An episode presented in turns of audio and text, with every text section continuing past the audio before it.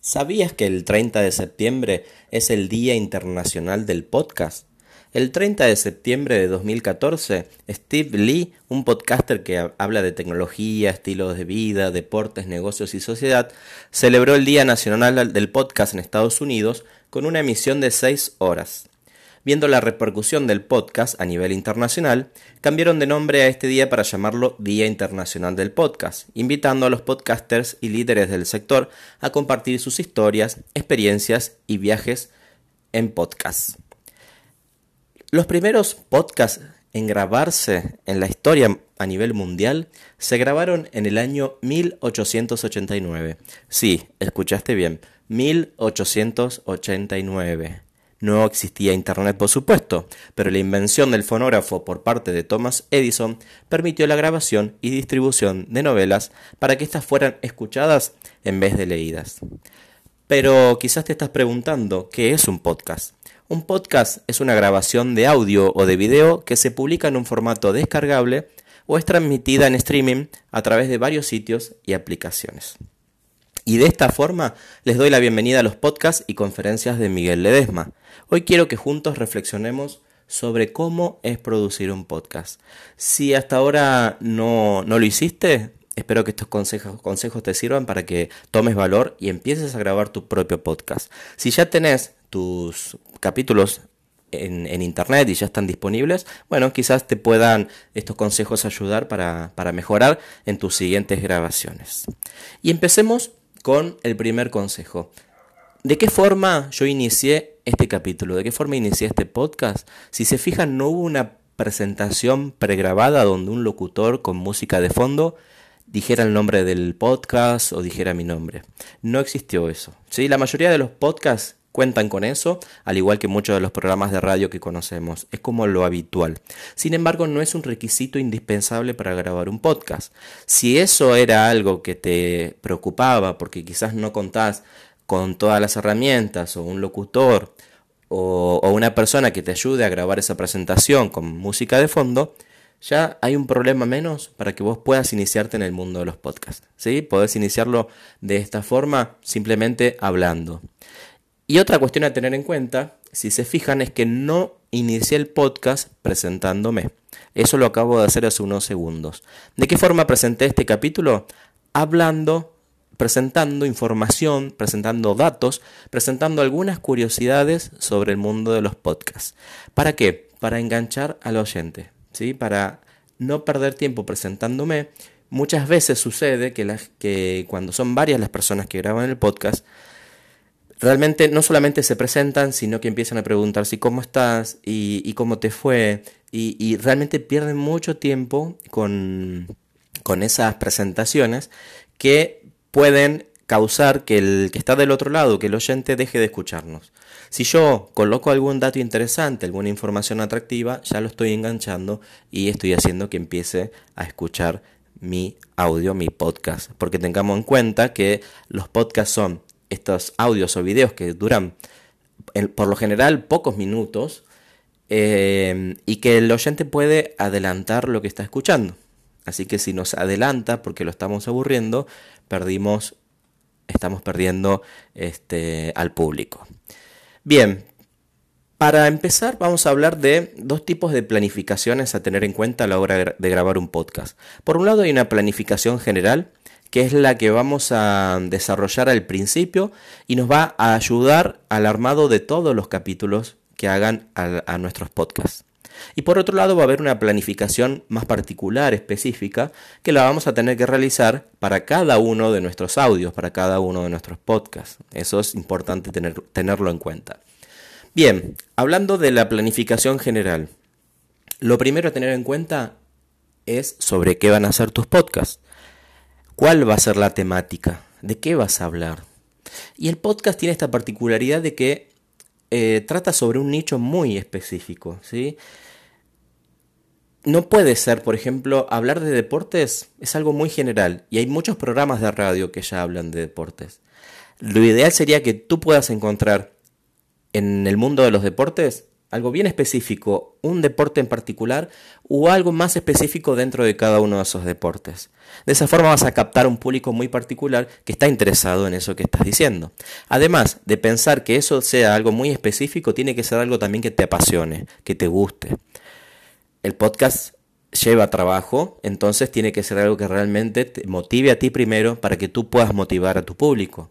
Porque si no, no tiene sentido hacer uno, dos, tres capítulos y después dejarlo porque en realidad no te apasiona. Entonces, el primer trabajo, la primera decisión que hay que tomar es qué es lo que a mí más me gusta y qué tan específico lo puedo hacer para atraer a esas personas que están buscando ese tipo de información. El segundo punto que yo pienso hay que tener en cuenta es con quiénes vamos a hacer ese podcast. Lo podemos hacer solo, como es mi caso ahora, no estoy, eh, es, es, de las primeras veces que grabo un podcast en la que no tengo alguien con quien conversar.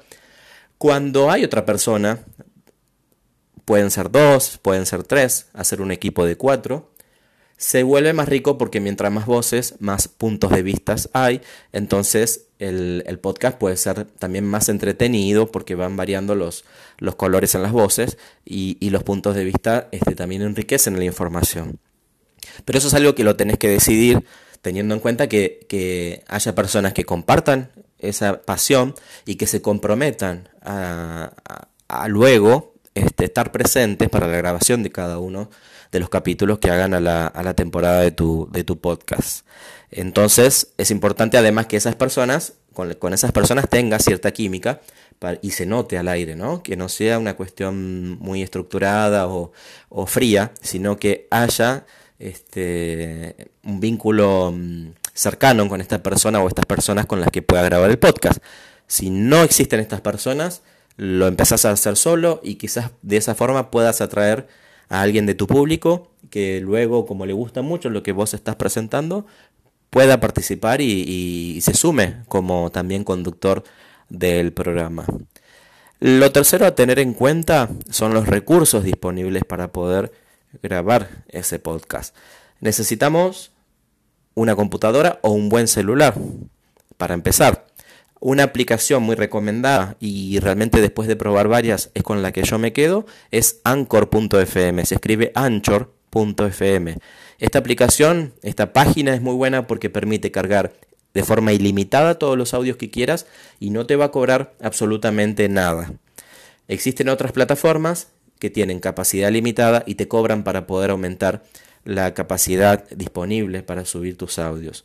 Entonces, la verdad que lo que te recomiendo es usar esta plataforma gratuita, anchor.fm, porque pase lo que pase, los audios, los podcasts van a quedar siempre en internet y además una facilidad muy grande que tiene anchor.fm es que directamente esta plataforma se encarga de subirte tus audios a Spotify, a Amazon, a Google Podcast, a varias plataformas de forma también automática y gratuita. Eso es una gran ventaja a tener en cuenta.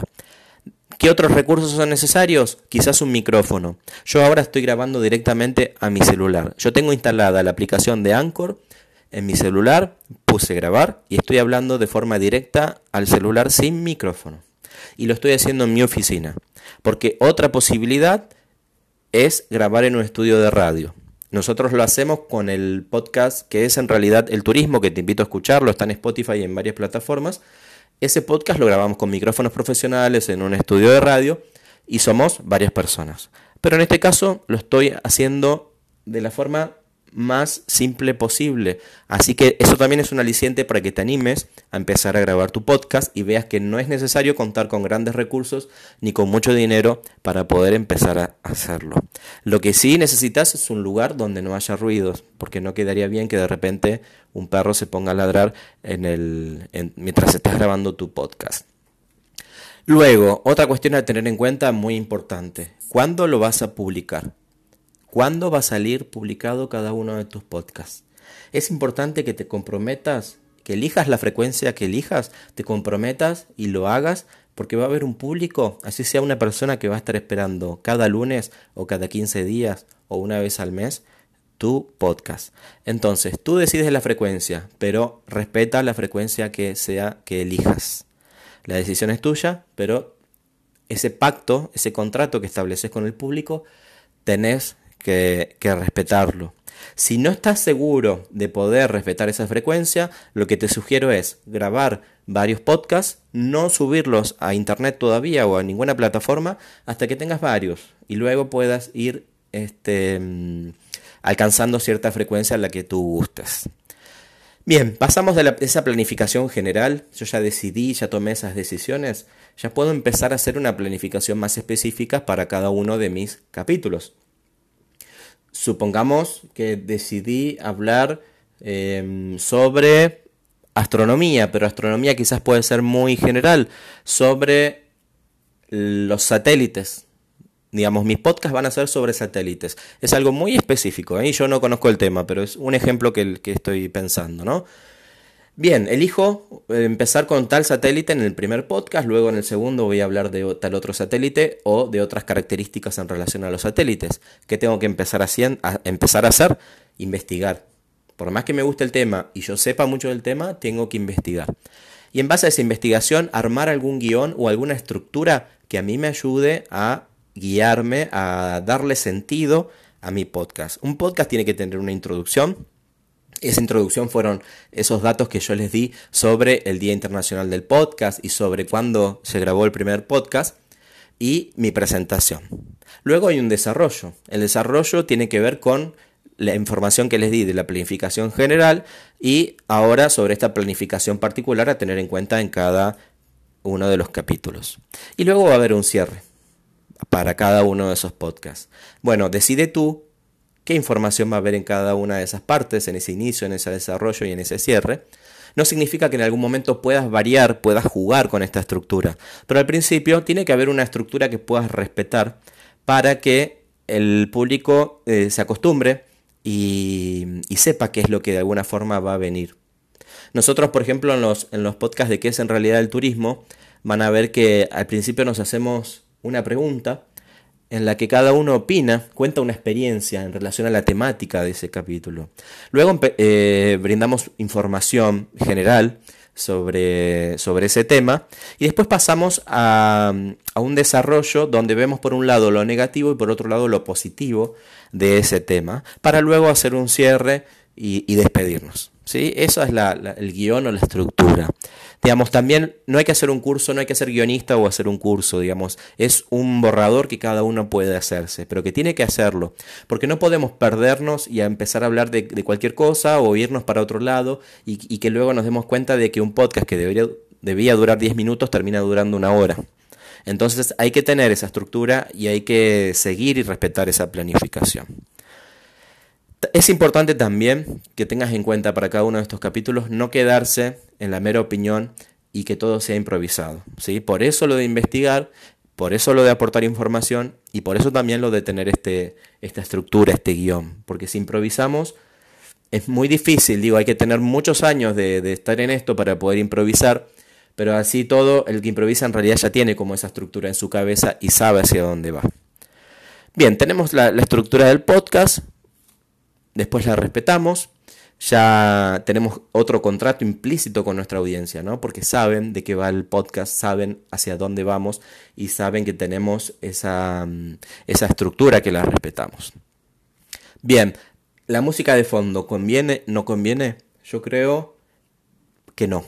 Ahora no la estoy usando. Por ejemplo, después yo voy a oprimir de tener esta grabación en mi aplicación de Anchor y me va a dar la opción de ponerle música de fondo. Yo no le voy a colocar música de fondo. Creo que a veces eso puede hacer em, perder lo que estoy diciendo y además no tiene sentido. ¿no? Si voy a elegir música que realmente tenga sentido con lo que yo estoy diciendo, no me sirve una música cualquiera de fondo en esta ocasión. ¿no? Entonces, en este mismo, con este mismo significado, otra cosa que hay que decidir es el tema de la duración de mis podcasts. Cuando nosotros empezamos a grabar, que es en realidad el turismo, mi idea era que cada podcast durara 15 minutos.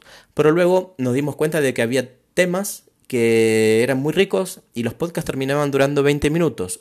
Hubo algún que otro podcast de 30 minutos porque tuvimos invitados especiales, pero quedó un muy buen podcast, digamos, no fue una cuestión de rellenar por rellenar. Puedo hacer un podcast de 15, de 5 minutos, solamente 5 minutos si lo quisiera no tiene que ser algo realmente muy extenso, porque sí. Si mi tema, vuelvo al ejemplo de la astronomía y los satélites, si mi tema da para tres minutos, mi podcast puede ser de tres minutos. ¿sí? Así que no te preocupes por la extensión que tenga ese podcast. Es bueno que sea breve, pero que sea de calidad y no algo que sea muy extenso y donde en realidad no se esté diciendo nada.